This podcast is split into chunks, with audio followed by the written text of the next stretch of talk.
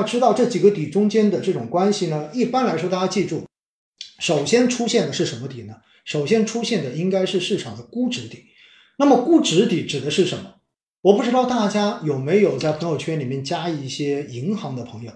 在过去的这几天，我会发现呢，就不管是银行的很多朋友，还是券商的很多朋友，都在自己的朋友圈里面呢，去转发了一张表。这张表的话呢，是统计了 A 股历史上面，就是上证指数三千四百点的各个指数的 PE 的一个位置，也就是它的一个估值位置。最后呢，得出一个结论。会发现呢，其实现在的这一次，也就是这一次的三千四百点，整个 A 股主要指数的一个估值水平是最低的。那么他们想说明的是什么？想说明的就是，其实这一次的三千四百点，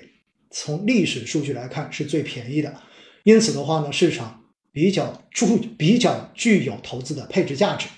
那么这个观点对不对？哎，我不去评论它。因为我觉得从来不是说用简单的绝对估值来评价市场是否具有配置价值，因为此一时彼一时，你要看周边的这种局势，这就是其他条件的这种影响。但是呢，你不得不说的就是在市场一路下调的过程中间，其实情绪叠加到最后就是一个杀估值的过程。所以呢，往往你会发现那些在之前被市场追捧的热门板块，会从估值的高位开始被下修。开始开始被往下降。如果这些行业本身的行业运行逻辑跟企业的盈利并没有受到太大的根本性影响的话，那么这个时候的股价下跌就是纯粹的杀估值。所以呢，往往一般出现的先是估值底，也就是大家情绪的这种发泄跟踩踏。这个时候呢，往往会让市场跌的超出理性的这种范围，就是跌的比应该跌的要跌的更多。所以呢，估值底在某种程度上面也有类似于什么呢？类似于情绪底的这种概念哈。但是呢，估值底这个时候往往就会出现。而在这种情况之下呢，你会发现，因为往往估值底的出现，是因为经济本身环境有问题，再叠加前期的炒作有问题，再叠加外围的冲击，叠加情绪等等。所以在这种情况之下呢，往往我们就会看到，为了去稳经济。那么高层就会出台，政府就会出台一系列的这一种稳增长的这种政策，所以呢，这个时候政策底就开始出现，而政策底的出现呢，那么包括了货币政策，包括了财政政策等等等等各种政策，所以呢，第二个出现的底一般是政策底，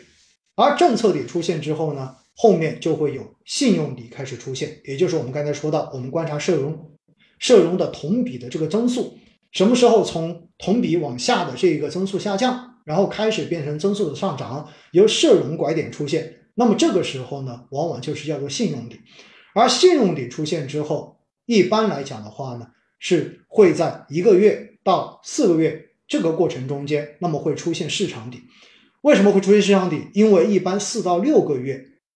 之后会出现经济底，也就是整个经济的增速开始。由不断的这个增速下降开始扭转，变成增速的这种上升，而股市是经济的晴雨表，所以股市一般会是整个经济的先行的一个指标，所以呢，股市会先于经济的这个拐点出现市场的拐点，所以这个底我们就叫做市场底。因此呢，这几个底哈，我想今天就跟大家都把它讲清楚了。讲清楚之后，那未来。大家可以去关注一下，是不是本次的这一个市场也会按照这样的一个演进的方向？现实中间呢，估值底跟政策底这两个底的话呢，有可能有时候政策底会在前面，估值底会在后面。啥意思呢？就是在历史上面有发生过，越是出政策，那么大家越觉得经济不好，越觉得市场不好，越怀疑这些政策到底有没有效果。所以的话呢，往往在这一种政策开始出现转化的时候，那么还会有一波情绪上面的这种宣泄。所以呢，在不少的时候哈，在过往的这五到十年中间，我们确实看到过几次，就是整个市场的估值底，也就是情绪底的出现，其实是出现在政策底的后面的，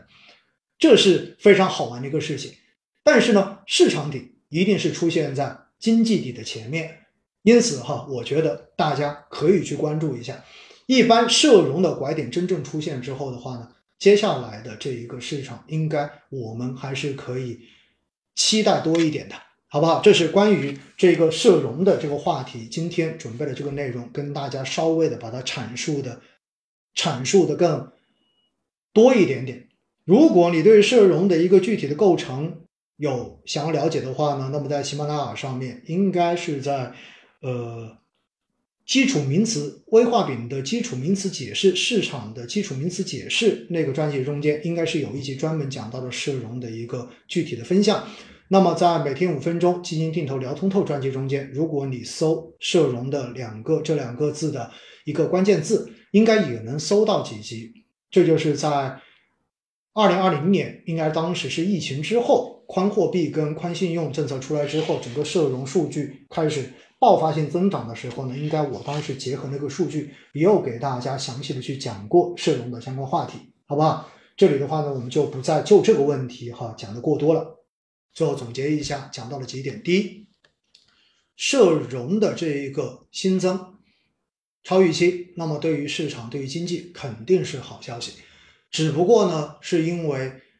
跌的有一阵子了，然后大家的这个赚钱效应比较差，所以市场对于好消息逐渐的钝化。因此，在这种情况之下呢，可能市场并没有一个明显很好的表现出来。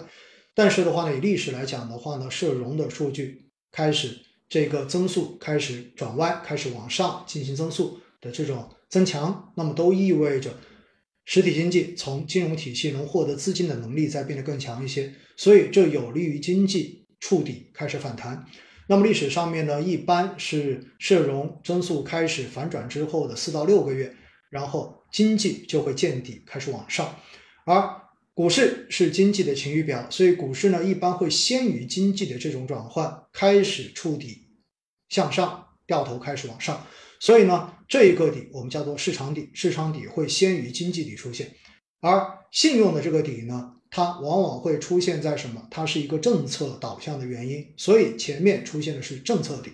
而政策底的前后有可能出现的是估值底。